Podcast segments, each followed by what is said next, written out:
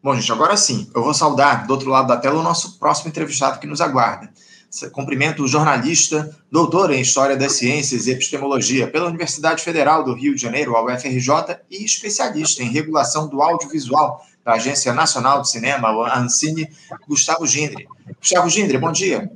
Bom dia, Anderson, e bom dia, boa tarde, boa noite a todos que estiverem nos escutando, nos vendo aqui nesse nesse programa. É um prazer, mais uma vez, estar, estar participando. Eu participo com muita satisfação, sabendo da importância do Faixa Livre. Prazer nosso, Gindri, te receber novamente aqui para esse bate-papo. Muito obrigado por ter aceitado ao nosso convite. E a gente vai tratar de um tema que eu, eu te confesso que tenho visto muito pouco sendo debatido aqui no nosso país, Josindri, porque na última semana a gente soube de algo que não repercutiu muito na grande imprensa, mas um tema fundamental, porque o presidente Lula ao lado do ministro das Comunicações, o Juscelino Filho, ele sancionou o projeto de lei de número 7 do ano de 2023, que altera o decreto-lei número 236 de 1967 e regulamenta o Código Brasileiro de Telecomunicações, bem como o serviço de radiodifusão no país.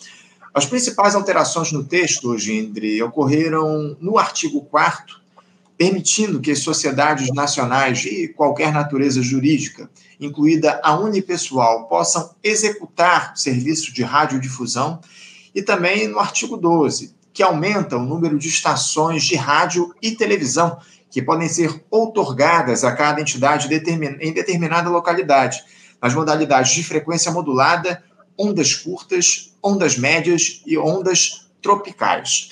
De acordo com a proposta, cada ente poderá deter até 20 outorgas de rádio e outras 20 de televisão. Esse número, Gindre, é cerca de três vezes maior do que o permitido atualmente. Essa era uma discussão que já vinha se dando desde o ano passado, né, Gindre? Inclusive, nós chegamos a tratar disso aqui no Faixa Livre. Eu gostaria de te ouvir agora uh, a respeito dessa sanção do projeto de lei alterando o Código Brasileiro de Telecomunicações pelo presidente Lula. Te agradaram as mudanças que foram promovidas pelos legisladores, hoje, Então, Anderson, é, se me permite primeiro dar uma, uma volta atrás, só para. Não, vou fugir da não vou fugir da pergunta, não, mas só para criar um contexto, é, pro, até para quem está nos assistindo entender melhor a questão, o Código Brasileiro de Telecomunicações ele é de 1962. Né?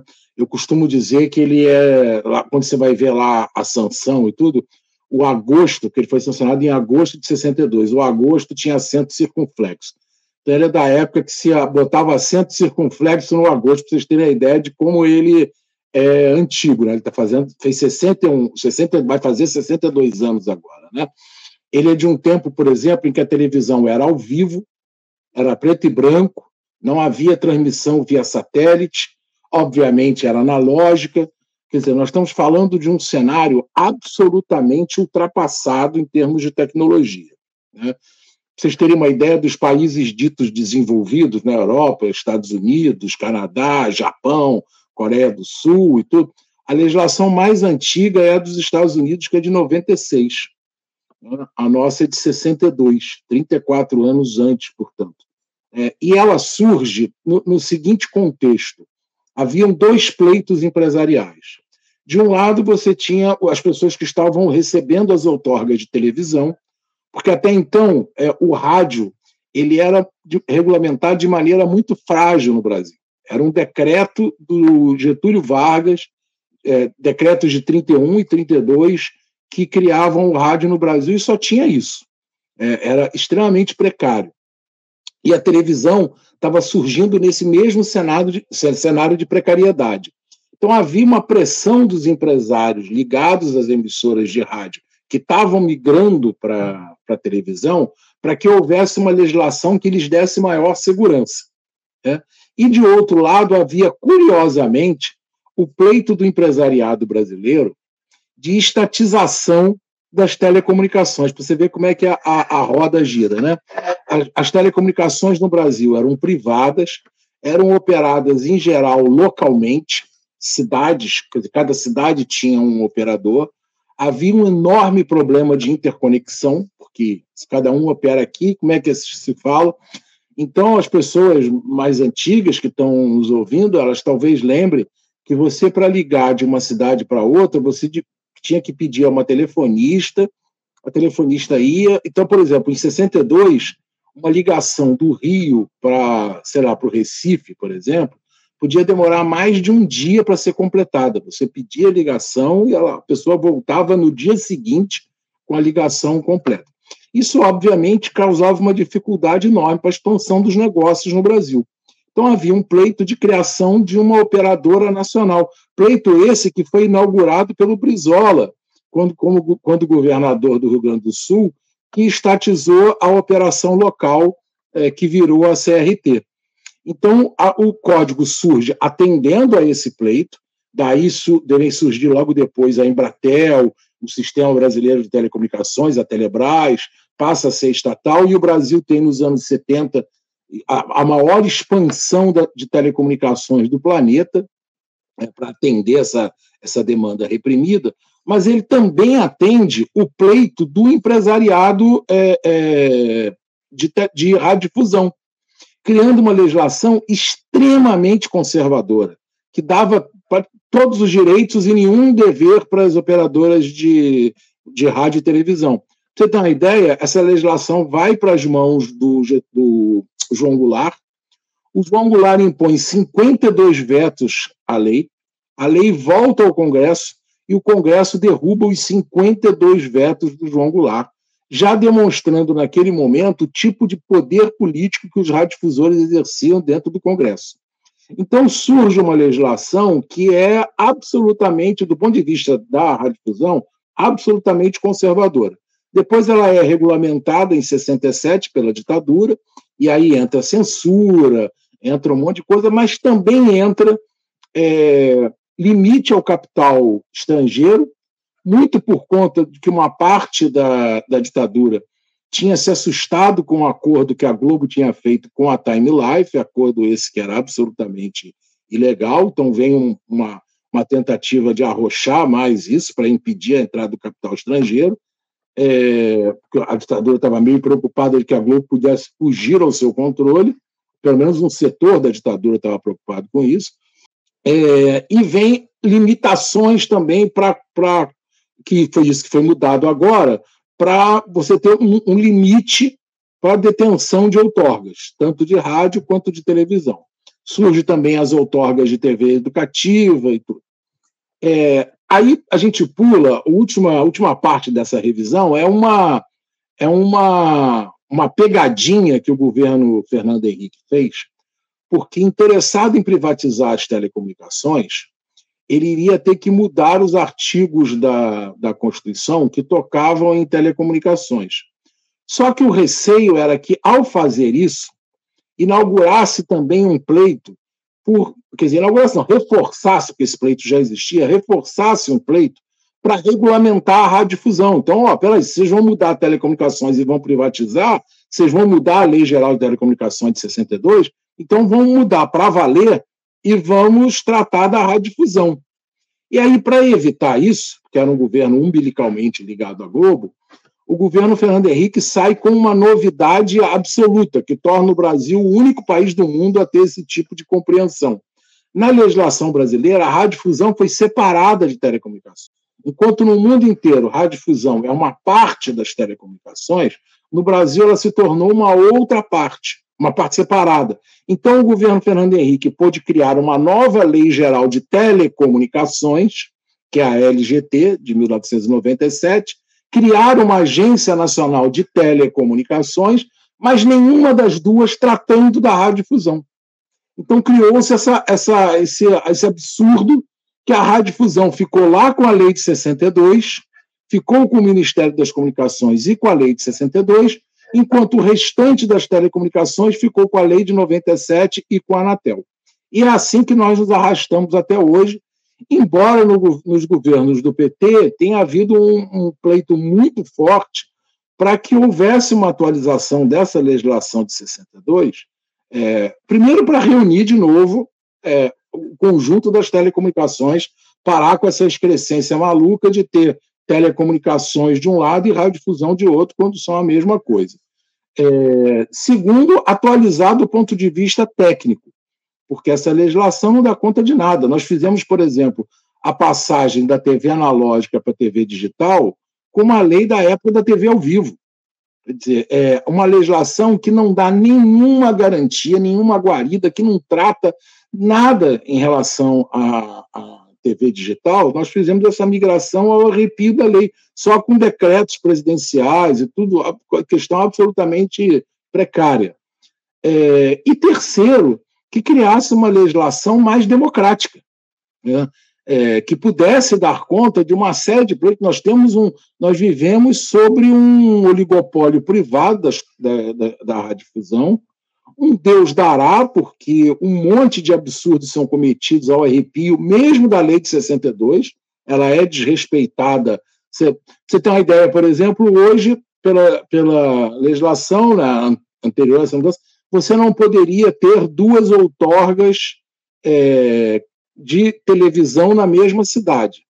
A Record tem em São Paulo a TV Record e a Record News há anos e ninguém fala nada. Quer dizer, mesmo a lei de 62, que é absolutamente defasada do ponto de vista tecnológico e conservadora do ponto de vista político, mesmo ela não vem sendo seguida.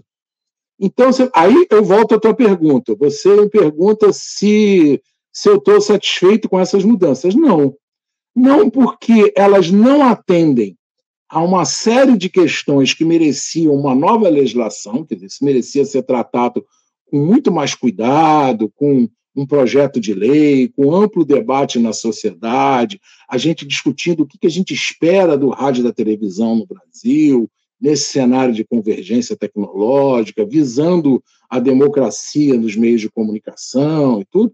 E, por outro lado, ela não atende isso, e, por outro lado, ela atende pleitos muito específicos dos radiodifusores. E aí, dando a minha opinião, quer dizer, não tem é, assim, nenhuma nada é, é, concreto para te dizer isso, mas o meu feeling do lobby que rolou por trás para que isso ocorresse, isso se deve é, a duas coisas, eu acho. Primeiro, a gente tem visto um processo de concentração das afiliadas, especialmente da Globo. A Globo tem estimulado esse processo. Está agora, por exemplo, uma briga danada lá em Alagoas para saber quem vai ser o, a, a, nova afiliada da Globo lá em Alagoas. A Globo quer tirar a afiliação da família Collor e quer entregar para uma empresa que já é afiliada da Globo no interior de Pernambuco e que tem, inclusive, como um dos sócios o Inocêncio de Oliveira. Então, a Globo tem estimulado esse processo de concentração das suas afiliadas, o que faz sentido por, do ponto de vista dela, porque é muito melhor lidar com dois ou três ou cinco afiliados do que lidar com uma miríade de afiliados. Né? No passado, isso foi interessante, porque a Globo queria ter relações diretas com as oligarquias políticas locais.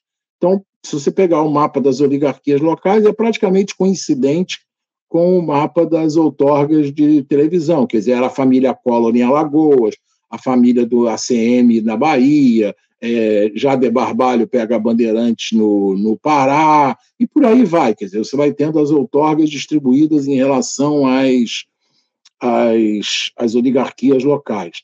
O problema é que eu acho que a Globo se tornou poderosa demais e não necessita mais dessa relação tão orgânica com as locais, é, ela pode, ela é para ela é melhor resolver no atacado do que no varejo. Então ela tem estimulado esse processo de concentração e aí ela precisava mudar a legislação para permitir essa maior concentração entre as suas afiliadas. Né? Isso de um lado. E de outro lado, eu acho que também é uma mudança do perfil do rádio. É, o rádio está cada vez mais na mão de igrejas evangélicas, a gente sabe disso, igrejas pentecostais, que tem comprado aí emissoras atrás de emissoras. Né? E essa, é, esse, é, essa ampliação do limite de outorgas é, e também essa, essa de vulgarização da outorga, permitindo que até empresas individuais e tudo, é, em grande parte visa atender o pleito das igrejas pentecostais de poderem comprar mais outorgas, o que é um outro absurdo, porque no Brasil criou-se um comércio de outorgas, né? quando, na verdade, é, se a gente pensar do ponto de vista constitucional, outorga é um processo intransferível.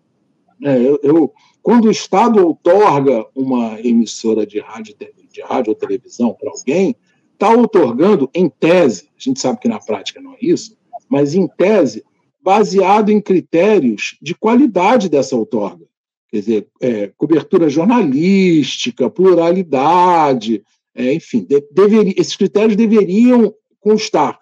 Então você não troca de um para outro. Quando você passa para outro, é um outro processo de outorga.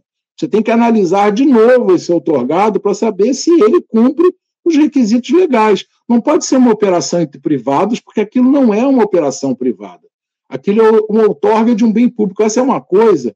Eu, quando dava aula na graduação, era muito engraçado, porque eu virava para os meus, alunos e dizia assim: é, quem é o, a, o, Por exemplo, São Paulo, né? Eu chegava lá em São Paulo, às vezes estava dando aula, ou aqui no Rio, por exemplo, no Rio. Eu dizia assim: olha, quem é o dono daquele prédio lá da Globo, no Jardim Botânico? Aí as, os alunos, ah, a Globo. Ah, quem é o dono daqueles carros todos parados ali com o símbolo da Globo na porta do prédio? Aí, a Globo. Quem é o dono daquelas antenas lá em cima e tudo? Aí os alunos já achando meio estranho, da Globo. Dizer, pois é, e quem é dono do canal 4? Que aqui no Rio é a Globo. Aí os alunos, a Globo. Eu falo, ah, não. A Globo é dona do prédio, a Globo é dona dos carros, a Globo é dona das antenas, mas o canal público pertence, o canal 4, no caso específico, mas todos os canais, pertencem à população brasileira. É, aquilo foi otorgado para um ente privado operar em nome do público. Uhum. Então não pode haver uma transação privada entre as partes sem que o público, que é o dono desse negócio, aqueça sobre quem vai ser o, o novo otorgado. Então, isso já é um absurdo total. É, então, infelizmente, o que eu acho que a gente está fazendo, para concluir, mais um puxadinho. Entendeu? É mais, se você pegar a lei de 62 e, e mesmo o decreto de 77, você vai ver que ele é cheio de puxadinhos, ele é cheio de cortes, estica aqui, puxa ali, para atender essa demanda específica, aquela demanda específica, quando falta, na verdade, é uma lei geral de comunicações no Brasil, que contemple todo o cenário das telecomunicações, a operação do que a gente, estrito senso, parece ser telecomunicações, que é telefonia, acesso à internet, mas também a radiodifusão. O que falta no Brasil é legislação e, infelizmente, parece que o governo do PT, como demonstrou nos 13 anos anteriores em que ficou no poder, não tem nenhum interesse em fazer esse tipo de discussão. Fundamental essa tua contextualização, Gindri. Você chegou onde eu queria chegar. É, porque há quem diga que esse novo código é, brasileiro de telecomunicações ele amplia justamente o domínio de determinados grupos econômicos. Já citou um deles, né, as igrejas evangélicas neopentecostais e também o agronegócio, Gindri, sobre as rádios, em especial aqui no nosso país, já que não haveria aí um fortalecimento explícito das rádios comunitárias, por exemplo, Uh, enfim, eu queria que você falasse um pouco a respeito disso. Você vê um, um perigo, hoje em dia, a partir dessa outorga, dessa mudança, aliás, da legislação em relação ao Código Brasileiro de Telecomunicações, justamente nesse sentido, de você poder concentrar mais poder nas mãos desses grupos econômicos? Porque, evidentemente, a radiodifusão, acima de tudo, é poder, né, gente?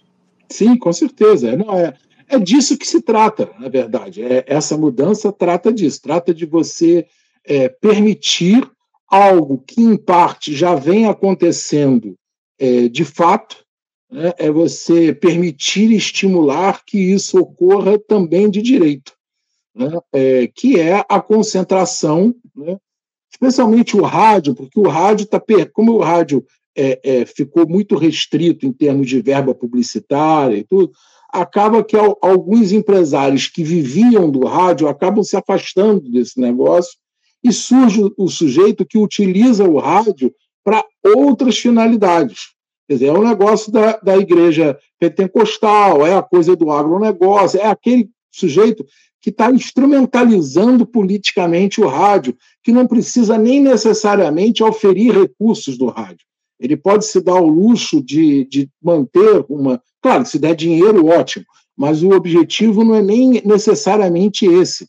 O objetivo é, é defender determinados interesses políticos, é chegar ao, ao, ao, rebanho religioso, Quer dizer, é, é, é isso que está acontecendo hoje no rádio de maneira muito forte no Brasil. E essa mudança visa é, permitir e estimular esse processo. Então, ela, ela vem a, a, no sentido contrário de um processo de democratização do, do rádio e da TV no Brasil. Ela visa, pelo contrário, estimular a concentração sem nenhuma discussão de, das implicações dessa concentração para a democracia no país, né? para garantir quem tem o direito de poder falar para o grande público. Né? É, e como, por exemplo, é, é, só o fato de você ter igrejas usando um, um bem, como acabei de dizer, um bem público, que não pertence a elas, que elas façam o jornal delas e distribuam o jornal impresso, problema algum, é um direito delas, é um direito de liberdade de expressão. Agora, que se utilize um bem público de um Estado laico para fazer proselitismo religioso, isso já por si só, independente se é uma emissora ou são 20 emissoras na mão de uma mesma igreja, isso por si só já deveria gerar um escândalo no Brasil, coisa que virou normal, né? Você trata como se fosse uma coisa normal no dia a dia, você ligar o rádio e ter um pastor fazendo uma oração.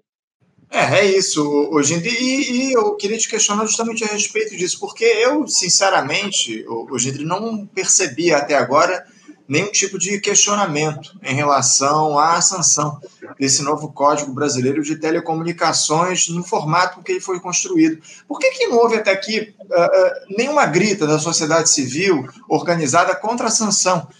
Desse novo CBT, o Gindri, eh, você eh, saberia dizer por que nenhuma entidade, organização da sociedade civil se mostrou uh, contrária, pelo menos com força, a partir dessa sanção pelo presidente Lula do novo Código?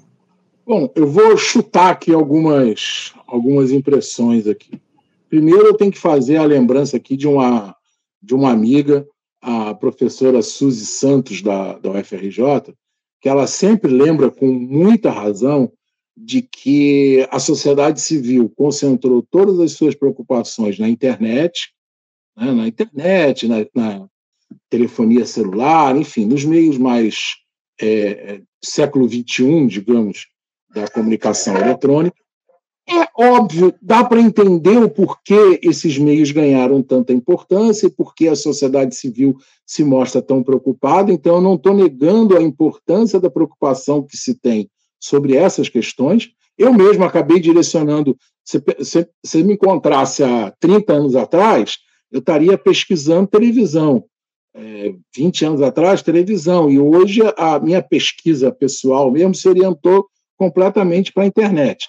Então, eu entendo que isso tem acontecido, mas, voltando a Suzy, ela tem razão quando diz que a sociedade civil acabou esquecendo a televisão e principalmente o rádio, esse que ficou meio relegado do debate público.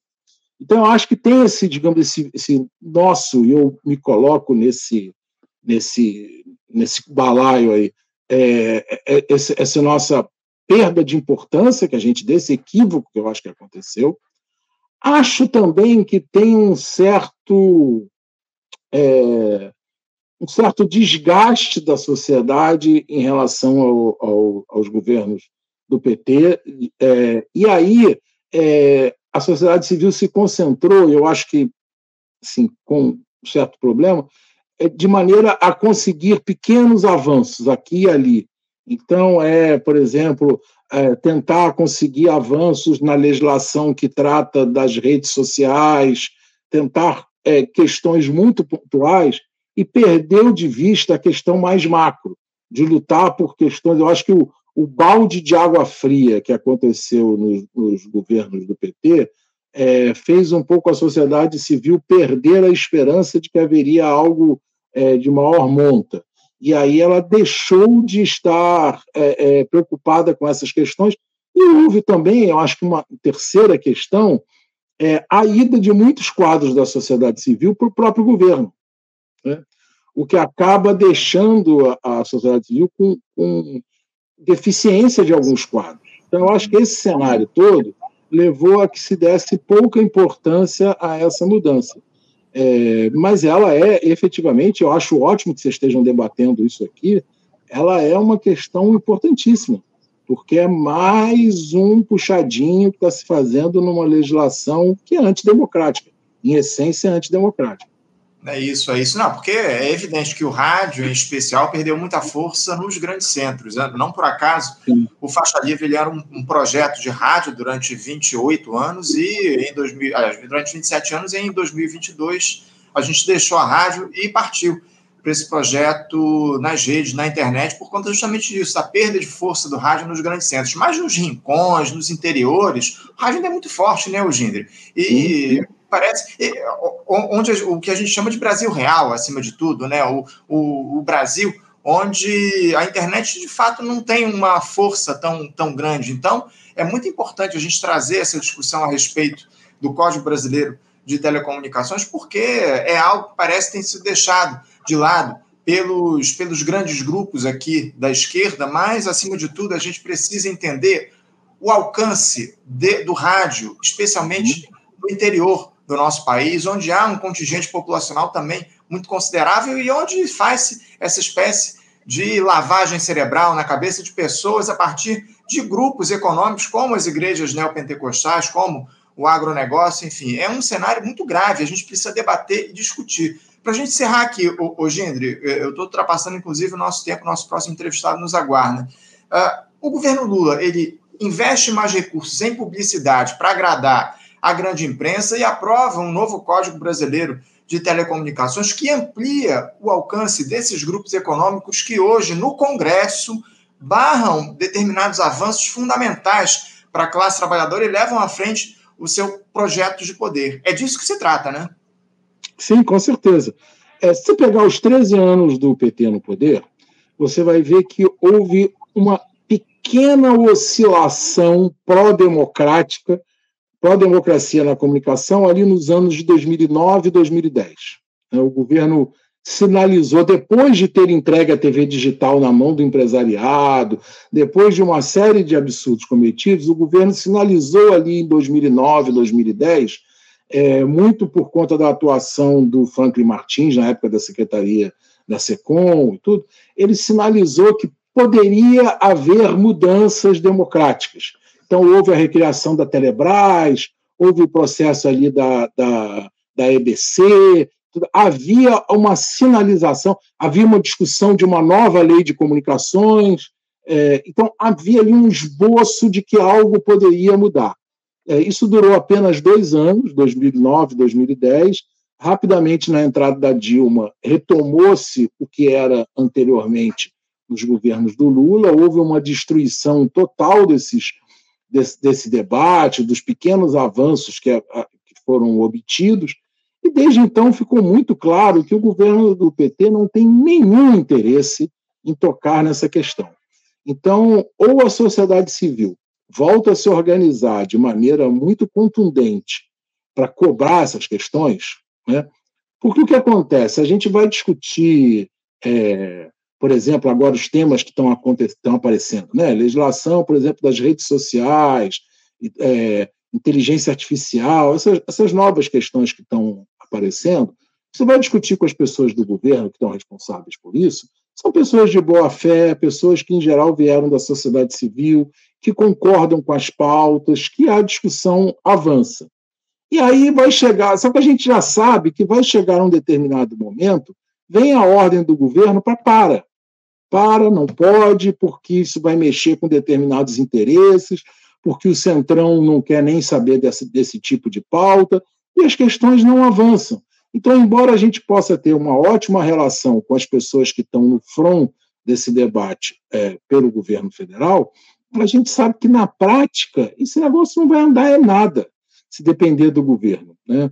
Então, ou a gente é, abandona, abandona, mantém, mas corre por fora também, mantém a posição de diálogo, de respeito mútuo e tudo, mas é, parte para uma política de ação contundente, de, de pressionar o governo, de exigir mudanças, de fazer uma denúncia na sociedade contra esse tipo de, de postura do governo, ou dali não virá nada. Serão mais quatro anos empurrando com a barriga é, é, reclama, aí vai chegar nas eleições, vai reclamar da Globo, vai falar isso, vai falar aquilo, mas não vai mudar absolutamente nada, né?